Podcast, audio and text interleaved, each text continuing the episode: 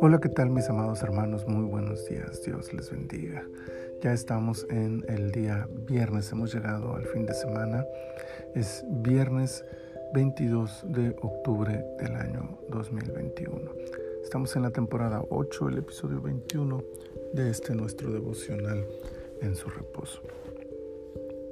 Lucas capítulo 22, en su versículo 53 dice, habiendo estado con vosotros cada día en el templo, no extendisteis las manos contra mí, mas esta es vuestra hora y la potestad de las tinieblas.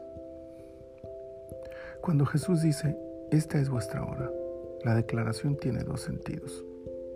Este es su momento, esta es su oportunidad. Ha llegado el tiempo establecido por Dios. Jesús entiende que no hay escapatoria de este paso y lo asume con entereza. Él sabía que Judas llevaría la turba. Él sabía que Judas lo estaba traicionando justo en esas horas y aún así se presentó en el huerto, porque sabía que era la hora. Dios permitió que Judas actuara y la turba llegara porque era la hora, era el tiempo, y esto formaba parte de su plan de salvación para la humanidad. Parece que Jesús dice, esta es su oportunidad, pero es así porque yo la permito, porque hay un plan mayor en proceso. Las circunstancias malas que llegan a nuestra vida pueden parecer terribles, pero Dios tiene todo bajo control y hay un plan superior en operación que traerá victoria y gloria a nuestro Dios.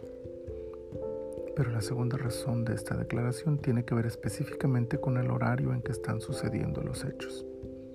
Es de noche, hay oscuridad y penumbras, y entonces Jesús explica todavía más su frase al afirmar que la potestad de las tinieblas es la única forma en que podrían haber hecho lo que hacen. La maldad es así. Busca las tinieblas para actuar. Trata de protegerse de la vista de todos porque sabe que lo que hace es incorrecto. Jesús contrapone las tinieblas a la luz al señalar que tenían oportunidad de actuar de día, pero no se atrevieron porque la maldad, la ilegalidad, solo puede actuar bajo la sombra de las tinieblas. Hay un poder espiritual implícito en esta declaración.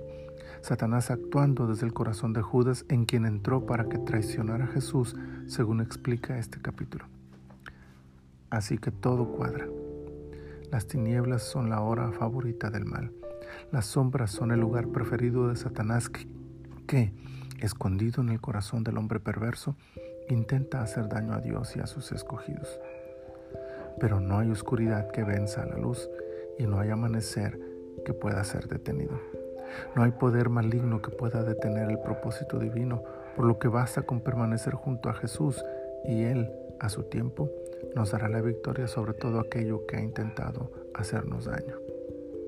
Es tiempo de confiar en el Señor, de depositar nuestra fe en Él aún en medio de las adversidades, pues aunque parece ser la hora en que estamos siendo atacados por el mal, tales tinieblas no durarán por siempre y la luz de Cristo nos guiará a la victoria. Señor, muchas gracias por este día y muchas gracias por este momento. Con tu palabra podemos afirmar nuestros corazones